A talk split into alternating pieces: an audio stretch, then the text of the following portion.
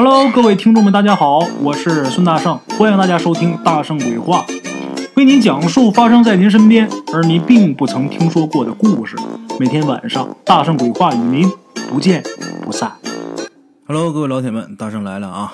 大圣之前讲过很多关于稳婆接生的故事啊，今天呢，大圣还要讲关于稳婆给人家接生孩子的事但是今天这个故事跟平时的呀不太一样。但是，一般稳婆接生啊，这种故事里边有好多桥段啊，很相似。我这个故事啊，经常有一些呃地方啊，某个桥段跟另一个故事很相似，所以说各位老铁们就会觉得，哎，这个故事我听过，哎，这个故事我之前好像听过。大家都会觉得好像是听过，但是又不确定为什么。其实实际上啊，大家并没有听过。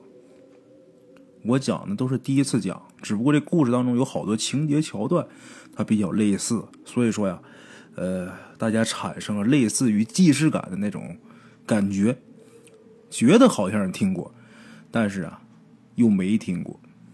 哎，咱们话说，古时候这个医学呀不发达，女人生孩子是大事当然现在呀，这就不是什么问题了。拉到医院去打一针麻药，再一睁眼睛，孩子都生完了。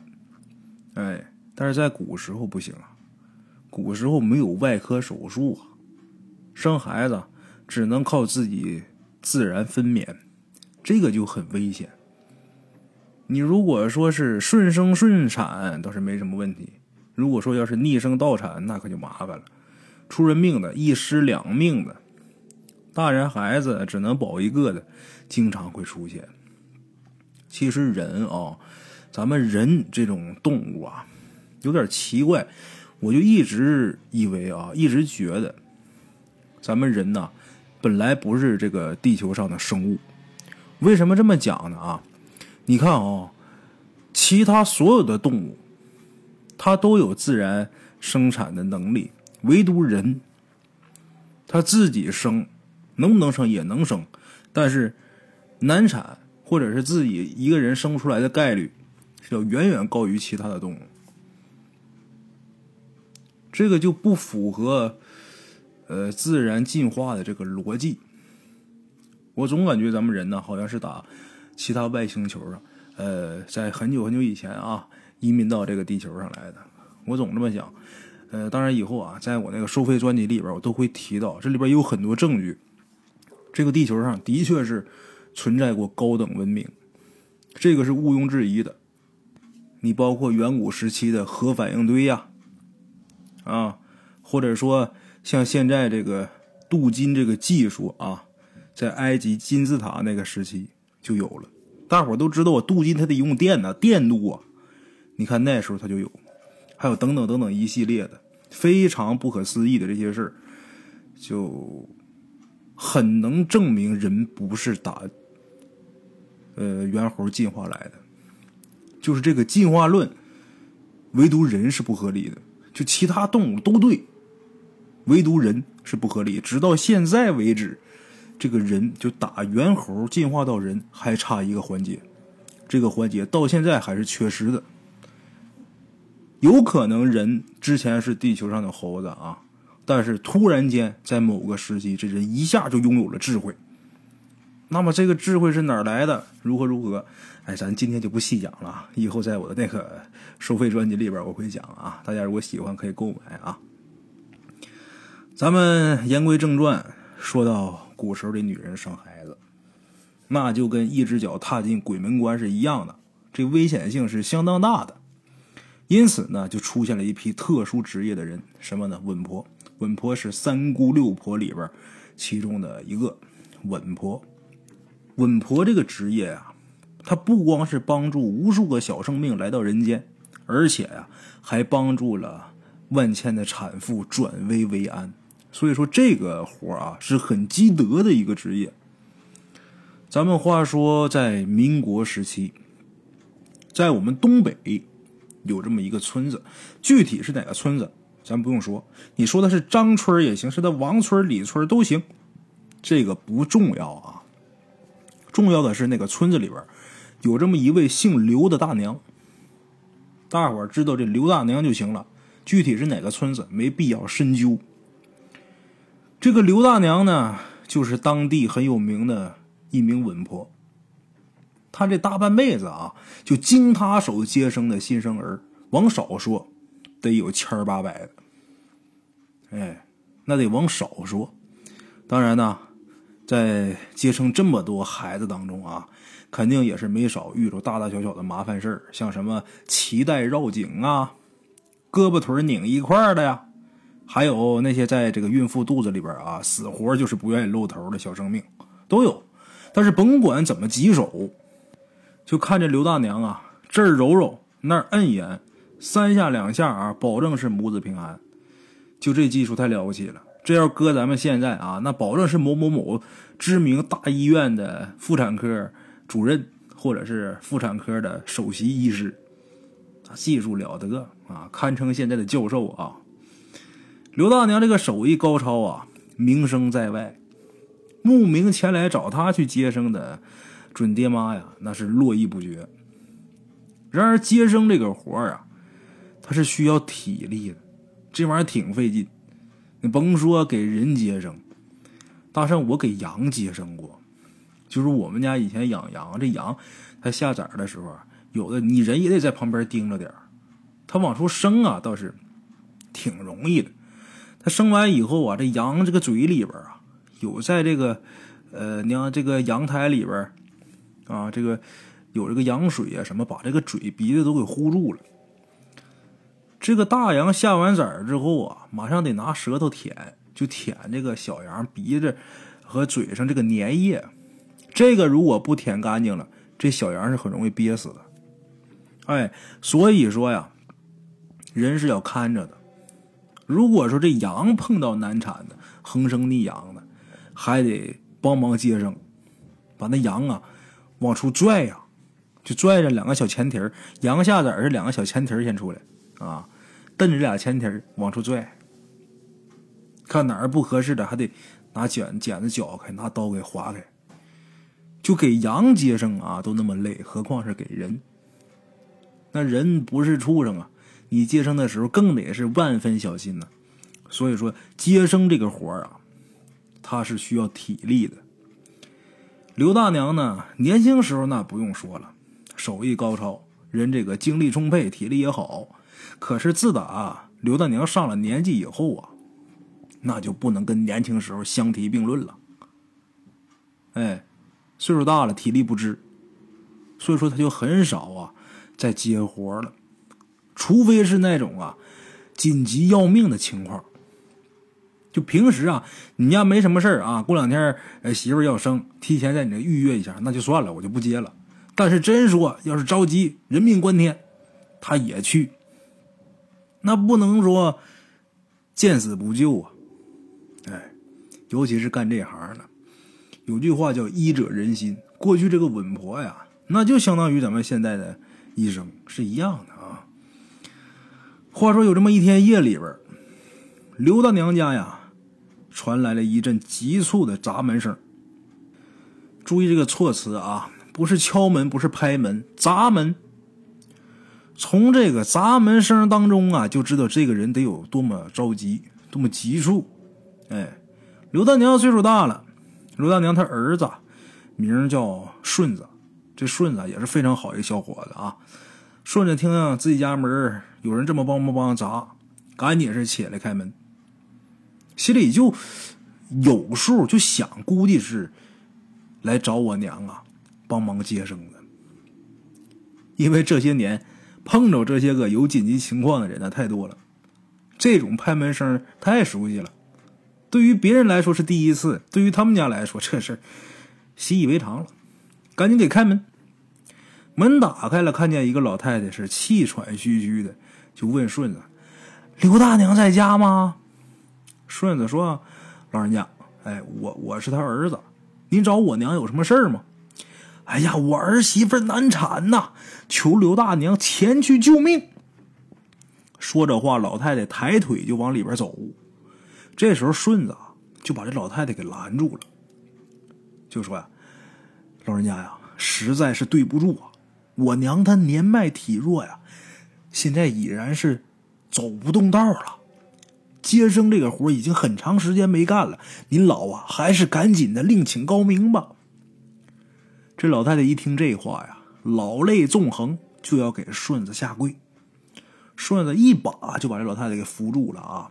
老太太啊，不是不帮您呐，我娘实在是身体现在啊太虚弱。老太太一边流泪一边说呀：“刘大娘要是不去啊，我儿媳妇啊。”就撑不过今晚了，到时候啊，肯定得落个一尸两命啊！顺子这时候还要说，然后就听到里屋啊咳嗽两声。不大一会儿的呢，刘大娘啊颤颤巍巍的就走出来了，然后就说：“顺子，去帮娘把娘常用的家伙给娘收拾齐。”然后把咱家呀，那独轮车你推过来。这时候顺子说：“娘啊，您老体虚啊，前两天郎中还说……”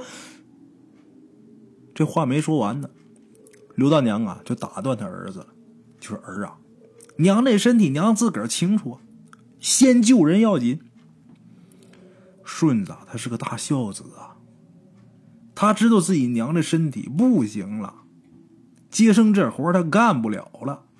这会儿急得都要哭了，但是老太太意志坚定，我要去救人。来的这个老太太呢，一听刘大娘这么说，赶紧过来啊，搀着刘大娘就说：“多谢老姐姐呀，您慢点啊。”就这么的，顺子没办法了，听娘的，他很孝顺啊，把自己家这独轮车就推过来了。然后把自己老娘啊扶上了独轮车，就这么的，这独轮车就像咱们东北那个土车子似的，后边有俩腿儿，平时不推的时候站那能支住啊。坐上之后啊，后边有俩把儿，这个一个人呢扶着俩把儿推着一个轱辘的车，还挺稳。人两条腿嘛，两个支点，再加上这个独轮车这轱辘，它等于是三个支点。所以说，大伙看推这个独轮车啊，感觉好像是，哎呦，这玩意儿飘飘悠一个轮子，那得多容易倒啊！其实不是，这三个点其实它特别稳。哎，刘大娘上了独轮车，顺子推着他老娘来找刘大娘这个老太太，扶着这个独轮车的车帮，哎，就这么的，三个人是渐渐的消失在夜幕之中。兜兜转转，约莫能走了半个时辰。按现在钟点来说，一个小时。哎，三个人呢，到了一间茅草屋前，就停下来了。还没等刘大娘下来独轮车，就听见啊，这屋子里边传出那撕心裂肺的嚎叫声啊，听着让人头皮发麻、瘆得慌啊。这是那产妇生出来疼的，刘大娘啊，下了独轮车，告诉顺子啊：“你在屋外等着，自己呀跟着那老太太进茅草屋。”是，女人生孩子，顺子，咱说一老爷们儿，小老爷们儿也不能说就跟着进去，啊，在外边等着吧。刘大娘跟着那老太太进屋了，进屋一瞧，这房子不大。进屋啊，右手边就放着一张床。那老太太呀，进屋之后啊，就安慰正在嚎叫的这个产妇啊，就说：“孩儿啊，你有救了呀！我把刘大娘请来了。”啊，这时候刘大娘啊也上前去安慰这个产妇，就说：“孩子别怕啊，大娘来了，什么事都不会有。”刘大娘啊要去接这个产妇的内衣，这时候来请她的那个老太太呀。突然间就说了：“老姐姐，您可得有点思想准备呀。说您可得有点思想准备。”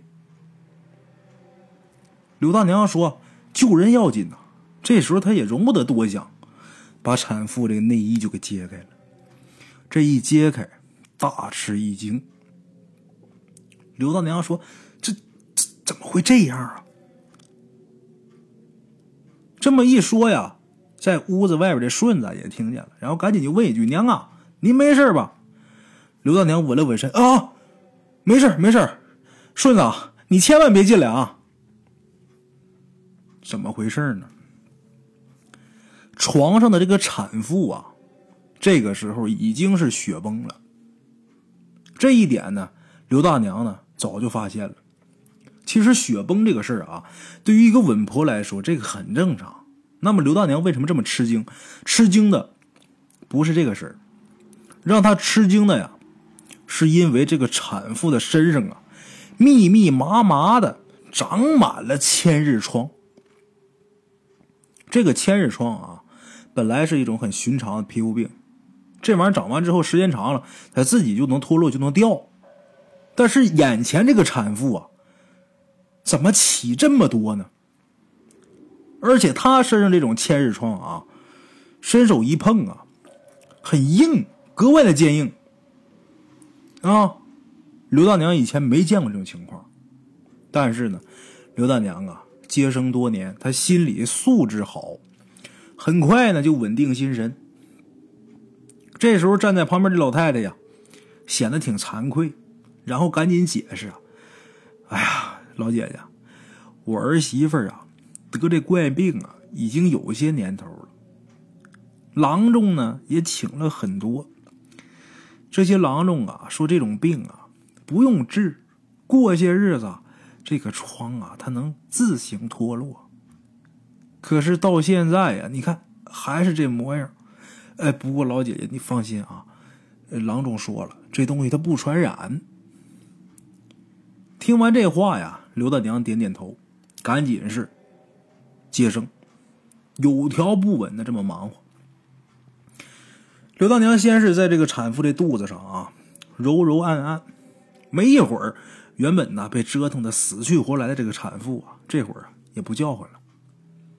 咱们简短截说啊，终于这孩子哇哇坠地降生了，但是这是第一个。注意这个措辞啊！第一个，凭借刘大娘多年的经验来看，刘大娘拿手这一摸啊，当时就判断这产妇肚子里边啊还有孩子，这可能是双胞胎。生完第一个，刘大娘啊摸摸这个产妇肚子，然后擦一把汗呐，就跟那老太太说：“就说老妹妹啊，恭喜了！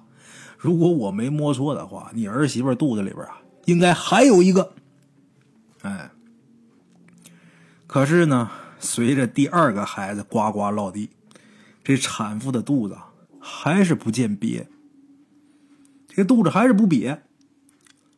刘大娘心想啊，难道是我摸错了？肚子里边还有？这时候啊，产妇喊了一声疼，又生了一个小婴儿，三胞胎呀！这几率简直是太小了。可是呢，还没完，紧接着这个产妇又生了一个小婴儿，四胞胎。前面那俩挺费劲，后边这俩非常顺利。啊！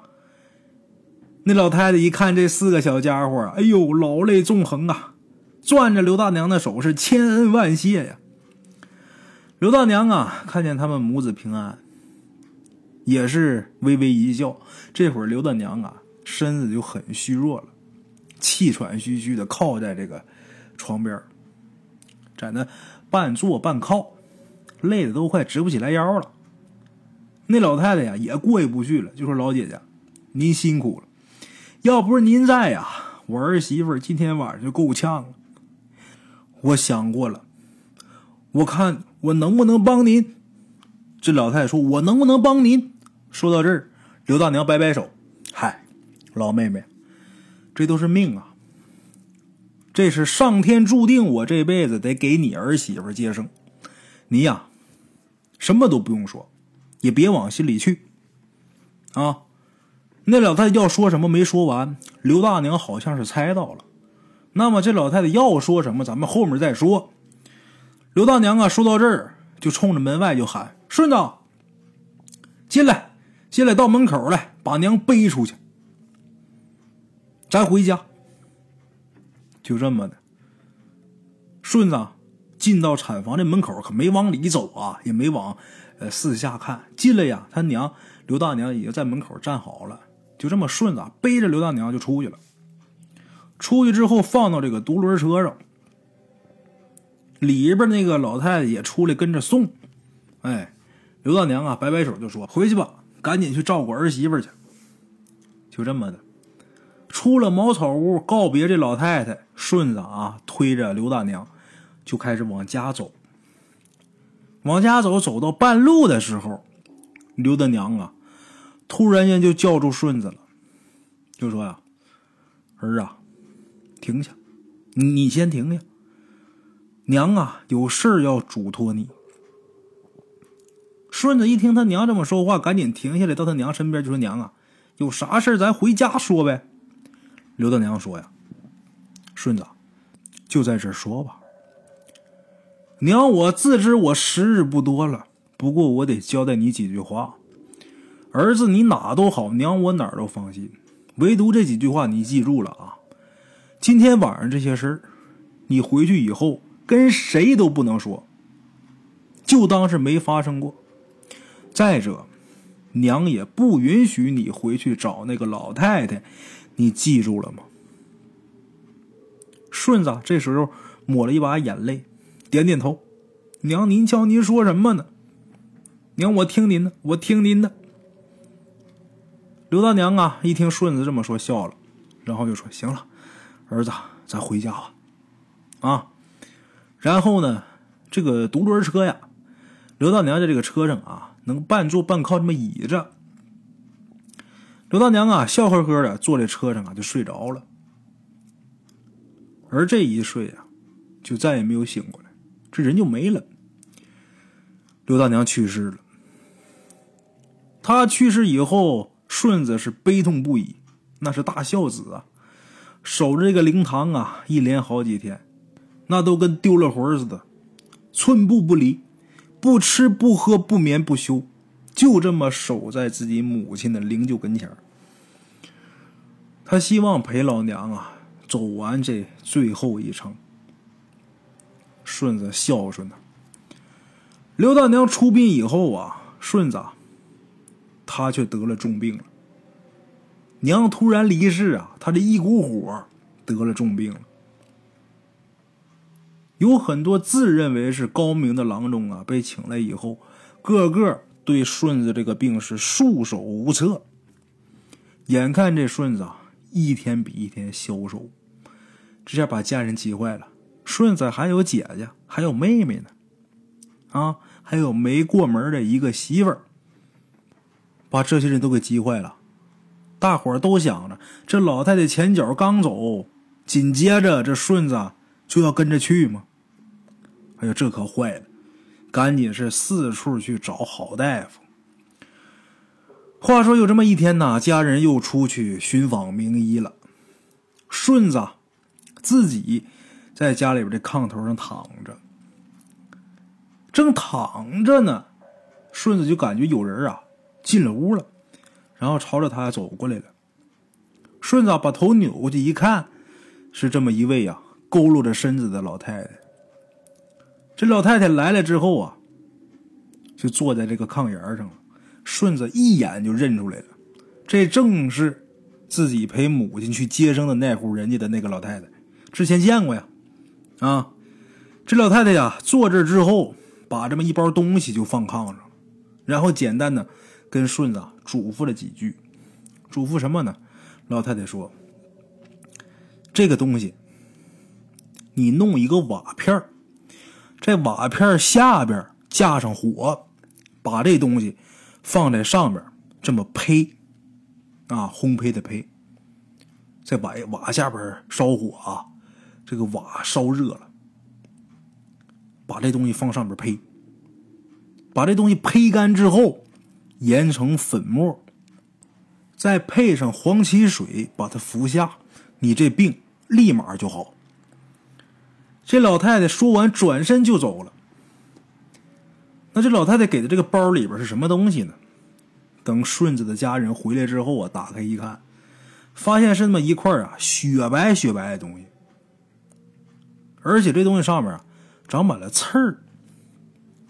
家里边没人认识啊，这是什么东西啊？不过看起来东西啊像是药材，而且这老太太也交代了啊，这东西能治顺子这个病，得配上这个黄芪水啊。那咱也不知道是什么药，也不能就。他说让用就用啊，这个用坏怎么办呢？用好倒没什么说的。你说这弄完之后一喝完死了怎么办？哎，赶紧拿到药铺，让这个掌柜的给长长眼，这什么东西？走了三家药铺，三家药铺的掌柜的啊都说这是刺猬皮，但是这个刺猬皮跟普通的刺猬皮可不一样啊，哪儿不一样？他们说不出来，就觉得颜色什么不一样啊，剩下其他的说不出来。最后在一家大药行，有那么一位老掌柜，得有九十来岁。这老掌柜的那时候，他老掌柜什么都不管了，每天就在这个店铺里边啊坐着喝茶，呃，这个其他的事啊都是老头的孙子在这个药铺打理。这老头啊一看完这东西是连连赞叹老头说呀。这可是世间少有的奇药啊！老头说：“我活九十多年了，我也就听人说过，咱可没见过。今儿可算是见着了。你拿这东西叫胃皮，这个胃就是刺猬的胃，胃皮。瞅你这块胃皮，这个刺猬至少是活了得有五百年。刺猬这东西能活五百年。”那就是成仙得道的仙家了，普通刺猬哪有活这么些年的呀？这老头问他：“你这东西哪儿来的呀？”然后，呃，顺着这个家人啊，就拿这块胃皮呀，去找各个掌柜的鉴定的这位。他说呀：“这个是一老太太给送来的。”老头就再没说什么了啊。老头在他临走的时候说：“这刺猬仙儿啊。”把他这身卫皮仙袍脱下来了，他再修行，那可就危险了。哎呀，真是造化呀，能得着这宝贝。临走的时候，老头说这么一句话：“这个刺猬皮是一只修炼了五百年的刺猬，它的皮，这叫仙袍啊。”那说这东西能治病，那就不足为奇了。就这么的回去之后，家里人就把这个胃皮呀，能取下来能有四分之一，剪下来那么一块儿胚干之后研成粉末，配上黄芪水，顺子就喝了一碗，他这身体立马就好起来了。就跟没事人似的。那么咱说，这玩意儿哪儿来的呀？顺子他娘刘大娘给那老太太接生，那老太太就是那老刺猬仙儿。他那儿媳妇其实就是一个刚刚得到的，也得说是一个刺猬仙儿，但是只不过是刚得到。所以说，他幻化人形的时候。刺猬身上有这个刺儿啊，这个刺儿他不能全完全给它幻化没有，所以这刘大娘看他是满身的这个疮，拿手一摸这疮还特别硬，为什么呀？那刺猬那个刺变的呀，他不能全变没，变了一身疮。刘大娘，咱说，他看没看出来？他看出来了。正常人啊，你说一下生四胞胎的，那概率太低了。极其不容易，而且刘大娘啊接生的时候，拿眼睛看这床，拿手摸这床，就知道这不是普普通通的床，就知道不对劲儿。再一看，这老太太这个婆婆儿媳妇住这地方，再一瞧屋里这个布置，就知道这不是一个普通过日子人家。咱打比方说，普通过日子人家啊，锅碗瓢盆、针头线脑，你是不是得什么都有？但是他们家可就不是，有的就那么几样，这屋他说看着他是个屋子，但不可能正常过日子。刘大娘心里边就有个数，今儿我接生的这不是仙儿就是鬼。那不临了的时候，那老太太临走的时候说呀：“老姐姐，我想着我要不要帮您？实际这刺猬仙施主，我要不要帮您呐？把您的病给去了？但是老太太呢，他认为什么呢？我呀，给人接生也好，是给仙儿接生也好，我也不为了什么，呃，图什么报酬。你甭管你是仙儿是鬼的，我帮你这点忙没什么。所以说，老那个老太太没说完。”刘大娘直接给拒绝了。这刺猬仙儿啊，这刺猬大仙觉着欠刘大娘好大个人情，所以说呀，刘大娘逝世以后，人家儿子顺子得了大病了。这个病啊，时间长是要命的病，所以说这刺猬大仙儿特意脱了自己这身仙袍来报刘大娘当初的救命之恩。那为什么你看有的人啊，他就能得到这宝贝啊？他都是有原因的。不有那么一句话，叫“积善之家必有余庆”。哎，好了，各位老铁们，咱们今天这个故事啊就到这儿。非常感谢各位老铁们对大圣鬼话的支持啊！大圣，我今天呢是加了一个录音设备，之前我一直是用耳机录啊，用耳机录呢效果也不太好，经常出现什么吧唧嘴呀这些。怪声音哈，好多朋友提过这个事儿，但是我没太在乎。为什么呢？你说这吧唧嘴啊，平时你看你们两个人说话的时候，你吧不吧唧嘴，你也吧唧嘴，只不过你自己啊，你不注意这个事儿，你也听不着它很细微的声音。但是当你录音的时候啊，你把这个耳机麦克风你贴到嘴这个位置，你看我平时录音的时候。这耳机啊，这个麦克风这个位置必须得贴近嘴啊，不然它没有办法收音呐。所以说，你嘴里边有很细小的声音，它就会被放大。呃，我有一档节目啊，咱们这个鬼故事里边有一档节目叫华少讲鬼故事。那华少大伙知道厉害吧？浙江卫视主持人，得说是金牌主持人了吧？那嘴皮子利索吧？你听听他录那个故事，全是吧唧嘴的。为什么他没上设备？跟我一样，就是拿耳机录的。然后咱们老铁说：“那人别人的听着怎么那么清晰啊？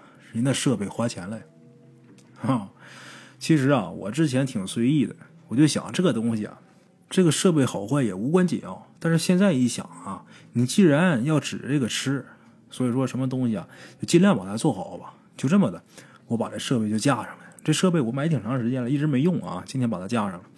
这现在说话啊，就像这个嘴里边吧唧嘴什么就会好很多了。为什么？因为这个麦克风它不用说紧贴着，你离它有一定的距离，包括你这个麦克风的收音效果也好啊，还是说消噪的这种效果，包括有这个防喷罩什么的，它会很轻松的就把这个不好的声音啊给它消掉。